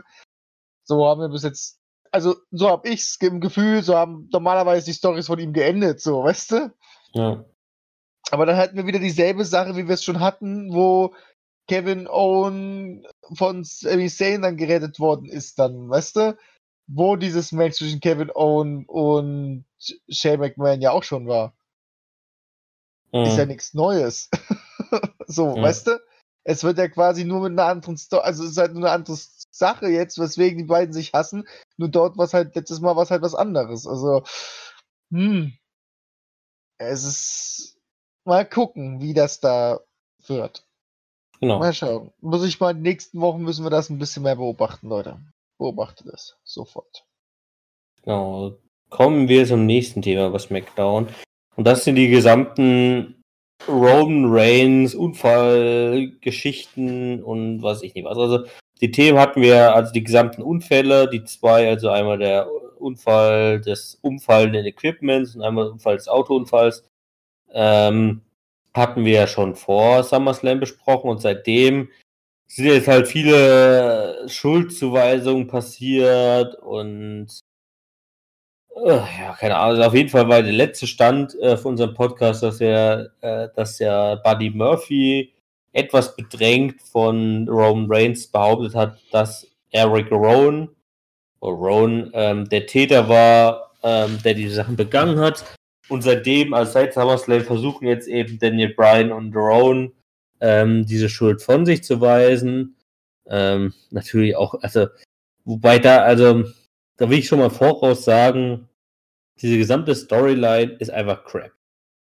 Also, ähm, wenn der WWE im Jahr 2019 nichts anderes einfällt, eine Storyline so aufzubauen zwischen dem Face und dem Heel, indem man über Wochen lang eine ja, ein Unfallszenario darstellt und versucht dann innerhalb der Shows, also in dem Fall des SmackDown, herauszufinden, wer der Täter war und davor und innerhalb dieser Storyline dann die Heels, also in dem Fall Daniel Bryan und Rowan versuchen, durch komplett absurde Interview, also nicht Interviews, sondern Backstage-Segmente, versuchen dann die Schuld von sich zu weisen. Also das ist einfach nur richtig scheiße. Jetzt mal ganz im Ernst. Also, man, also wenn man eine Storyline zwischen Daniel Bryan und Ro äh, äh, Roman Reigns haben möchte aktuell in der WWE, dann sollte man die doch einfach irgendwie stattfinden lassen, indem man Daniel Bryan an, äh, äh, Roman Reigns angreifen lässt oder so, also durch doch irgendwelche geheimnisvollen äh, Unfälle, wo Ja, jede gut, Woche irgendwelche Also am Anfang wo- dachte ich ja noch, dass es ja mega cool ist mit, mit diesen geheimnisvollen Angriffen, aber langsam ist es ja in der Absurdität gekommen. Ja, richtig. Also, zumal äh, man dieses Thema so auslutscht, also man, jede Woche kommen zehn neue Kameraperspektiven dazu, wie man, also, weißt du, beim ersten Mal, wo dieses Equipment umgefallen ist, ja, Ja, dass man dann noch irgendeine. Überwachungskamera findet, die das zufällig gefilmt hat. Okay, alles verständlich. Aber beim Autounfall, ja, da hat man mittlerweile nicht nur die Kameraperspektive, die man äh, im Live-Segment hatte, wo dann halt äh, Samoa Joe äh, Roman Reigns konfrontiert hat und da das Auto reingerauscht äh, ra äh, ist. Nein, man hat zufälligerweise, wie auch immer, eine Kameraperspektive vom Unfall verursachten Auto, weißt du, auf der Motorhaube fand, da fand sich plötzlich eine Kamera, die man gefunden hat. Also, wo ich mir denke, Alter, wollt ihr mich komplett verarschen? Also, eine Kameraperspektive aus dem Tatauto, ja? Was ist das für ein Scheiß, Alter? Also, was? Das ist doch, also, was ist denn, das ist doch realistisch? Also, das ist doch komplett absurd. Warum soll denn eine verfickte Kamera auf dem Tatauto sein? Also, dümmer geht's doch nicht. Ich meine, ob, äh, dann soll man diese eine Kameraperspektive nehmen, aber nicht nur, nicht noch irgendwie zehn andere Kameraperspektiven, die noch in Schwarz-Weiß machen, damit es noch krasser wirkt. Am besten noch zehn Zeitlupen reinmachen und noch einen Zeitraffer und keine Ahnung was. Alter, das ist so beschissen gemacht. Also wirklich beschissen gemacht. Allein diese Sache, ja, mit den ganzen, ich hab mich dass ja- jede Woche 10.000 Minuten wiederholt wird, was passiert ist in den letzten vier Monaten, gefühlt. Ja, Nein. Und dann kommen auch diese äh, komplett absurden Backstage-Segmente zu, äh, zustande, wo allein Daniel Bryan, wo man echt denkt mittlerweile, Daniel Bryan hat einen Sprung in der Schüssel. Denn diese Woche bei SmackDown haben äh, Eric, äh, nee, Daniel Bryan und Rowan versucht, ähm, Buddy Murphy sozusagen dazu zu zwingen, ähm, seine Aussage, uh, also äh, wie sagt man, seine Aussage zurückzuziehen und zu sagen, äh, zu behaupten, dass er gelogen habe, was Rowan als Täter begriff, äh, be betrifft. So, und dann in diesem Segment, ja, hat Daniel Bryan dieses Segment gegen, keine Ahnung, fünf Minuten lang oder länger. Und diesem Segment hat Daniel Bryan, keine Ahnung, hunderttausendmal gesagt, gib doch zu, dass du gelogen hast, gib doch zu, dass du gelogen hast, gib doch zu, dass du gelogen hast. Und das immer wieder und immer wieder. Ich habe gedacht, Alter, Leute, was, was geht in eurem Hirn vor? Das, also wer schreibt denn so einen Scheiß? Jetzt mal ganz im Ernst. Und dann, äh, also ich will das eigentlich gar nicht alles beschreiben, weil es einfach so absurd war. Ähm, jedenfalls ist jetzt darauf hinausgelaufen, dass jetzt äh, zum Abschluss der aktuellen Smackdown-Ausgabe Daniel Bryan und Rowan den tatsächlich, aus ihrer Sicht tatsächlichen Täter Roman Reigns präsentieren wollten. Und das waren halt irgendein dämlicher WWE-Mitarbeiter, der auch eine Glatze hatte und auch einen rothaarigen Bart hat, langen Bart hat. Also im Prinzip aussieht wie ein etwas dickerer Eric Rowan. Ähm, und also, wo ich mir gedacht habe, Alter, Leute, das war das schlechteste Smackdown-Ende, was ich je gesehen habe. Also, weißt du, die haben die gesamte Smackdown-Ausgabe, war die im Locker-Room, also im Umkleideraum und hatten so einen Typ vor sich sitzen mit einem schwarzen Tuch über dem Kopf, ja. Warum auch immer das schon so war. So. Und dann sitzt da nicht mal irgendjemand, eine bekannte Person drunter, also irgendein Wrestler oder irgendwas, sondern es sitzt irgendein dämlicher Mitarbeiter drunter, irgendein Lagerarbeiter oder irgendein, also, also irgendein Typ, der wahrscheinlich irgendwas mit dem Equipment zu tun hat. Der sollte dann der Täter sein oder was. Also, da habe ich mir echt gedacht, Alter, echt jetzt? Also, entweder haben die wirklich jetzt ein Problem, irgendwie diese Storyline überhaupt zu schreiben und haben jetzt gedacht, ja, wir setzen halt einfach irgendeinen Typ hin und wir erklären das schon in den nächsten Wochen, was da jetzt der Sinn der Sache ist. Oder die sind einfach komplett äh, bescheuert geworden. Also es ist einfach, also echt jetzt. Das ist das Beschissenste, was jetzt, also da, da sind teilweise diese Storylines aus dem Sommer nichts dagegen, ja. Also das ist, es ist halt so schlecht. Sagen wir es einfach mal so, es ist, man, man wollte ja eigentlich da, ein, ein Daniel Bryan neu healen, so, weißt du, mit Rowan zusammen, gegen Seth Rollins, wollte da irgendwas machen, wie es nur geht und alles. Gegen Roman und, Reigns, meinst du? Äh, gegen Roman Reigns. Und äh, man verkackt halt einfach gerade, weil halt zurzeit diese ganze Rückschuldung, dieses, äh, wir waren sich und so, weißt du, so in Absurdität gekommen ist, dass es halt einfach jetzt zurzeit so aussieht, dass einfach ein Roman Reigns gar keinen wirklichen Heal hat, keinen wirklichen Heal-Gegner hat, so weißt du, in seiner ähm, Rivalität, so weißt du. Es jetzt auch keinen Sinn machen, jetzt gerade zu sagen, ja, wir sehen jetzt definitiv beim nächsten Pay-Per-View ein Match zwischen ähm, Daniel Bryan und Rome und äh, Rome Reigns. Das, sehen wir definitiv beim nächsten Pay-Per-View. Das sieht halt zurzeit nicht so aus. Das sieht zurzeit so aus, als ob als ob Roman Reigns und Daniel Bryan zusammen zum Pay-Per-View zwar gehen, aber runterlaufen und dann gegen irgendeinen gemeinsam kämpfen, so weißt du? Es ist, so sieht das für mich halt eher aus zurzeit. Hm. Naja, wir haben nicht mehr viel Zeit. Deswegen würde ich gleich äh, mit dem nächsten Thema weitermachen. Haben wir noch ein Thema? Ach genau, ein Thema haben wir noch bei SmackDown. Ähm, und das ist die aktuelle Rivalität sowohl um die SmackDown Tag Team Titel als auch um den WWE Championship. Ähm, die werden ja aktuell so ein bisschen zusammengewürfelt und zwar in dem Zusammenhang, dass The Revival, die eigentlich von Raw kommen, aber gerade bei SmackDown aushelfen müssen, die äh, SmackDown Tag Team Champions Xavier Woods und Big E herausfordern werden. Ähm, und Randy Orton natürlich seine Rache gegen Randy, äh, Kofi Kingston haben möchte, denn der hat sich ja das auch eines der enttäuschendsten Matches bei SummerSlam übrigens war, als Kofi Kingston einfach ausgetickt ist und äh, per Disqualifikation verloren hat. Ja. Ähm, das war richtig schwach gelöst, finde ich, auch bei SummerSlam. Ähm, jedenfalls sind da diese Rivalitäten aufeinander getroffen. Ähm, äh, Randy Orton hat sich mit der Revival zusammengeschlossen, Kofi logischerweise mit seinen Kumpels äh, Xavier Woods und Big E. Ähm, und da ist in der ersten Woche ein Six-Man-Tag-Team-Match entstanden, was äh, The Revival gegen Xavier Woods gewonnen hat. Dadurch wurde sozusagen diese Tag-Team-Rivalität vorangetrieben. Aber natürlich hat dann auch Randy Orton mit mehreren RKOs gegen alle New Day-Mitglieder äh, nochmal ordentlich in diese Fehde eingegriffen und hat natürlich auch nochmal seine Fehde jetzt gegen Kofi Kingston ausgebaut. Und bei der aktuellen SmackDown-Woche ist das alles ein bisschen weiter, äh, äh, ähm, weitergemacht worden. als dann Kofi Kingston dann auch seine Rache ein bisschen bekommen hat, indem halt Randy Orton angegriffen hat ähm, und der Revival teilweise auch angegriffen hat. Ähm, und dann, äh, mal, jetzt muss ich selber mal gucken. Genau, also das ist im Prinzip halt, genau, bei Raw war es, da ist ja diese Rivalität teilweise noch äh, diese Woche auf Raw übergegangen, als ähm, Randy Orton ja und äh, Randy Orton The Revival ja Xavier Woods noch verletzt hat, haben.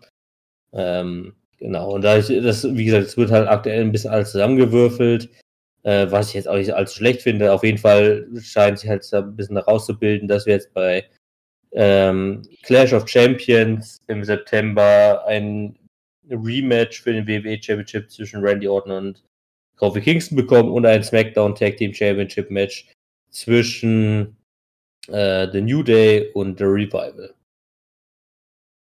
So, und damit würde ich sagen, kommen wir zu den News noch zum Schluss. Und da gibt es gleich mal eine News zu der SmackDown-Ausgabe vom 4. Oktober, also die ersten SmackDown-Ausgabe bei Fox. Da die WWE jetzt ähm, veröffentlicht, dass diese erste Fox SmackDown-Ausgabe auch die offizielle 20 Jahre SmackDown-Ausgabe wird, also 20 äh, SmackDown 20 würde die wahrscheinlich heißen, wie, wie wir auch schon hatten, Raw 25 und sowas dieses Jahr. Ähm, und dafür sind schon angekündigt aktuell Hulk Hogan, Goldberg, Sting, Ric Flair, Kurt Angle, Lita, Mick Foley, Booker T, Trish Stratus, Jared King Lawler und Mark Henry. Also da können wir uns auf jeden Fall schon mal darauf einstellen, dass das eine sehr legendenbepackte Folge wird.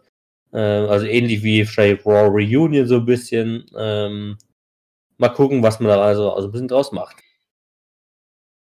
Dann äh, hatten wir heute auch schon ein bisschen das Thema mit äh, Bray Wyatts SummerSlam Entrance. Und das Interessante ist so ein bisschen dabei gewesen, ähm, dass ja diese Lampe, also Bray Wyatt hatte ja diese Lampe dabei, die schon echt ein bisschen creepy aussah, weil das ja also echt im Prinzip Bray Wyatts Kopf war ähm, ausgestopft und über diese Lampe gestülpt. Ähm, und dieser Bray White Entrance beim SummerSlam Pay-Per-View wurde von der WWE offiziell bei YouTube und auch beim WWE.com-Seite und so weiter überall offline gestellt, äh, wodurch jetzt teilweise schon dann äh, ja, Kritik laut wurde bei Fans und bei ähm, ja, YouTube-Seiten, also YouTubern, die sich halt mit der WWE beschäftigen, dass die WWE aktuell schon wieder Bray Wyatt zensiert sozusagen, also dass man Bray Wyatt sozusagen in die PG-Ära einheben möchte oder so, was teilweise auch schon wieder dementiert wurde von der WWE, also dass es damit nichts zu tun hätte, aber es gab auch keine Erklärung, warum man jetzt diese ganzen Entrance-Videos offline genommen hat. Ähm, von, äh, von da aus ist es aktuell noch wirklich so ein bisschen ein komisches Thema, weil wir haben jetzt äh, The Fiend auch diese Woche aktuell bei Raw wieder gesehen, wie er eine weitere Legende angegriffen hat mit Charity King Lawler. Ähm, da hat er logischerweise seine Lampe nicht gehabt, aber wir können zumindest mal darauf achten und gespannt sein, ob ähm, beim nächsten Match, was The Fiend hat, ob er auch da seine Lampe wieder dabei hat, diese Bray Wyatt Kopflampe es, es macht ähm, ja auch, es macht ja auch. Oder ob sie dann einfach weggelassen wird. Und wenn sie weggelassen wird, kann man auf jeden Fall davon ausgehen, dass dann sozusagen ähm, bezüglich des kinderfreundlichen Fernsehens dann halt die WWE gesagt hat, okay, wir zensieren das in der Art und Weise. Ich meine, wo, wo sie jetzt auch beim SummerSlam waren, das SummerSlam wurde ja quasi wirklich als Violence, also so für alle Altersstufen gerecht gemacht. Also sowas, was da ja, auch ein dazu. Weil da gab es da gab's auch eine ganz interessante Sache. Normalerweise ist das WWE-Programm, glaube ich, in den USA ist es nochmal ein bisschen anders als hier in Deutschland. Ist das ja. äh, Altersfreigabe 12, glaube ich, äh, was sozusagen dieses PG ausdrückt, ähm, also familienfreundlich sozusagen. Ähm, und das SummerSlam Pay-Per-View wurde offiziell, glaube ich, auf äh, Altersfreigabe 14 oder 16 angehoben größtenteils halt äh, wahrscheinlich halt aufgrund von äh, einerseits Bray Wyatt, aber vielleicht auch andererseits so ein bisschen Brock Lesnar, Seth Rollins, weil da halt auch viel, sagen wir, im Sinne von Verletzungssachen passiert ist. Ähm, aber vielleicht größtenteils halt durch Bray Wyatt. Aber wie gesagt, da hat man schon halt da ein bisschen drauf reagiert, indem man halt da schon die Altersfreigabe offiziell hochgesetzt hat. Ja. Ja. Gut. Zum Schluss ist es auch nur eine, eine, eine, eine Altersfreigabe, ob das sich jetzt Leute angeguckt haben und ab diesem Alter ist was anderes. Ja. Dann kommen wir nochmal kurz zu der Storyline rund um Roman Reigns und äh, Daniel Bryan und so zu sprechen. Und da hat ja auch Buddy Murphy eine gewisse Rolle bekommen. Ähm, und da ist jetzt ein bisschen äh, durchgekommen, dass dieser Push, den jetzt Buddy Murphy durch diese Storyline erhalten hat, wohl vielleicht nur ein Versehen war. Und zwar müssen wir da zurückgehen nochmal zum ersten äh, Vorfall, wo wie gesagt dieses Equipment umgefallen ist und Roman Reigns dann Richtung Parkhaus oder Parkplatz gegangen ist. Er dabei dann eben äh, äh, durch die Gänge der Arena gegangen ist und, da, und dort in diesen Gängen konnte man im Hintergrund die Silhouette von Buddy Murphy erkennen, der halt auch gerade da durch diesen Gang gegangen ist. Also und irgendein Fan, also das war von der WWE nicht gewollt, ähm, und er ist ein Fan, der sich diese Situation in dieser ersten Woche nochmal angeguckt hat und dann dieses Bild pausiert hat, wo Roman Reigns durch die Gänge läuft und Buddy Murphy relativ nah halt an diesem Geschehensort stand oder weggelaufen ist, dass dann erst Buddy Murphy durch diesen Fan und durch die daraus entstandenen Diskussionen im Netz ähm, wirklich erst in diese Storyline gelangt ist. Ähm, denn eigentlich war äh, sollte Buddy Murphy überhaupt nicht an diesem Ort oder an dieser Stelle zu dieser Zeit sein. Ähm, Roman Reigns sollte einfach alleine durch diese Gänge laufen, ohne dass da irgendjemand anderes drumherum steht. Dadurch, dass jetzt aber Buddy Murphy da gesichtet wurde, äh, aus Versehen, und dadurch schon eine riesige Diskussion entstanden ist, hat die WWE sich gesagt, okay, wir nutzen jetzt halt diese Diskussion aus und binden Buddy Murphy jetzt noch in die Storyline ein, ähm, was jetzt auch in den letzten zwei Wochen passiert ist oder drei Wochen. Ähm, aber letztendlich war halt alles nur so ein bisschen aus Versehen und nicht geplant. Ähm, aber man kann zumindest aus Buddy Murphys Sicht sagen, er hat zum richtigen Zeit am richtigen Punkt gewesen. Äh, aus seiner Sicht, weil dadurch hat er jetzt halt diesen Push erlebt, weil Ja, er muss jeden bedenken, dass er im Zuge des äh, Superstar Shake-Ups im April, glaube ich, war der noch, ja von 205 Live zu SmackDown gewechselt ist und seitdem eigentlich nie mehr eingesetzt wurde und jetzt erst plötzlich wie diesen Push in Anführungszeichen bekommen hat. Ja, zufällig war. Also, Ja. alle Leute, die in der Low-Card sind, seid irgendwo aus Versehen. Ne, genau. Taucht irgendwo im Hintergrund auf. Vielleicht. Aber das zeigt ja schon so ein bisschen, dass die WWE ja schon mit den Fans ein bisschen interagiert, dadurch, dass dieser Vorfall halt gekommen ist, dass man halt sagt, oh scheiße, jetzt müssen wir das irgendwie mit reintun.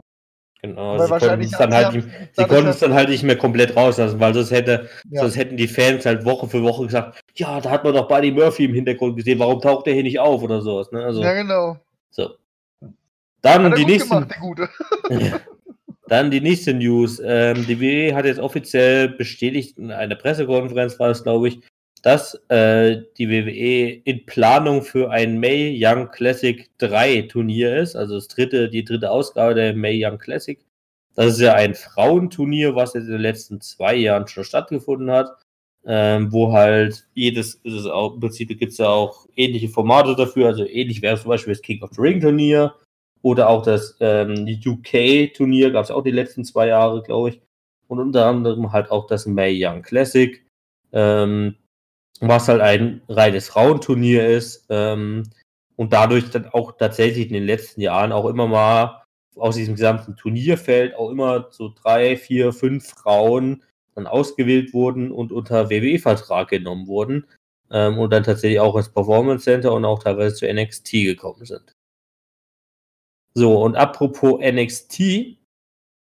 NXT äh, wechselt ab dem 18. September, also eine Woche nach dem ähm, Clash of Champions Pay-Per-View, wechselt NXT live auf das USA Network, also auf den TV-Sender, wo aktuell Raw und auch noch SmackDown laufen. Ähm, das ist ja eine, haben wir auch schon teilweise ein bisschen besprochen in den letzten Wochen, dass da damals noch die Gerüchteweise gab. Jetzt ist es offiziell bestätigt. Ähm, NXT wird auf ein zweistündiges Live-Format jeden Mittwochabend wechseln, ähm, wodurch es dann in direkter Konkurrenz ab Anfang Oktober mit äh, All Elite Wrestling steht, aber Vince McMahon wollte halt unbedingt, dass diese Live-Ausgabe von NXT vor Oktober noch startet, also demzufolge am 18. September. Ähm, für alle WWE Network Abonnenten ähm, heißt es aber trotzdem nicht, dass sie dann NXT nicht mehr gucken können. Und zwar ist es so, dass dieses äh, NXT-Ausgabe dann einen Tag später, also immer am Donnerstag, dann im WWE Network äh, verfügbar sein wird. Und die Pay-Per-Views, also alle NXT Takeovers, bleiben WWE Network exklusiv. Noch eine kleine Zahl dazu. Äh, das USA Network zahlt jährlich 50 Millionen für, an die WWE für die Ausstrahlungsrechte von NXT. So. Dann gab es diese Woche ein kleiner, ja, ich, wie man es auch immer ausdrücken möchte, äh, eine kleine äh, ja, Twitter-Sache von Kalisto und Gran Metalik. Die haben nämlich beide auf Twitter gepostet, dass sie, ähm, dass ihre jeweiligen Verträge noch zehn Monate laufen, also bis nächstes Jahr Juni sozusagen, Ju Mai, Juni in der Dreh rum. Ähm, und zwar Kalisto hat das so verfasst, irgendwie äh, hat Bild gepostet und als Kommentar drunter geschrieben, äh, 10 months äh, Hashtag Free Agent, also in 10 Monaten bin ich Free Agent, also bin ich sozusagen, äh, habe ich keinen Vertrag mehr. Das wurde dann von der WWE auch so ein bisschen, naja, nicht natürlich, logischerweise nicht so toll beäugelt. Ähm, und Kalisto hat dann den Folge auch sein Tweet wieder gelöscht. Gran League, der das ähnliche geschrieben hat, hat ihn noch online. Also wer nochmal schnell auf Twitter gucken möchte, einfach bei Gran League gucken. Und zur letzten News heute eine Verletzungsnews. Und zwar kamen diese Woche sehr eklige Bilder von Ronda Rousey. Die befindet sich gerade für Fox in einer äh, in einem Seriendreh. Also die tritt in irgendeiner Serie auf, die ich mir, äh, die, die ich extra auch gar nicht kenne. Auf jeden Fall bei diesen Seriendreharbeiten hat sie sich fast den Mittelfinger abgetrennt, äh, indem sie nämlich äh, in einer Szene, in einer Tür, in einer zuschlagenden Tür, äh, ja, ihre Finger noch drin hatte. Und Ronda Rousey hatte darauf dann natürlich gleich mal für ihre ganzen Fans äh, dieses Bild des fast abgetrennten Mittelfingers gepostet äh, was eigentlich überall zensiert wurde mittlerweile, weil es halt echt eklig ist, weil der echt so ein bisschen, also der hängt auch wirklich nur so an der letzten Sehne dran. Also es ist echt, also Leute, wenn, wenn ihr so Blut oder sowas nicht sehen könnt, guckt euch das nicht an. Äh, weil es ist echt ein bisschen, ne. Auf jeden Fall wurde sie darauf äh, operiert, also der Finger wurde dann irgendwie angenäht oder wie auch immer. Ähm, und sie konnten am Tag darauf sogar noch die Dreharbeiten beenden. ähm, auf jeden Fall, ja, das ist dann, ja, ne? es sah sehr eklig aus, aber war wohl dann doch nicht so schlimm, als dass sie nicht den Dreh abbrechen mussten. Gut, damit bin ich auch fertig für die heutigen News. War mal wieder anstrengend heute, aber ich glaube, wir sind innerhalb der 1 Stunde 30 Marke geblieben heute tatsächlich. Wir sind bei einer Stunde 72. Was, eine ähm, Stunde 72? Oh, Zahlendreher drin, sorry, eine Stunde 27. Ja. Ähm, das war's mit dem wunderschönen Podcast. Genau.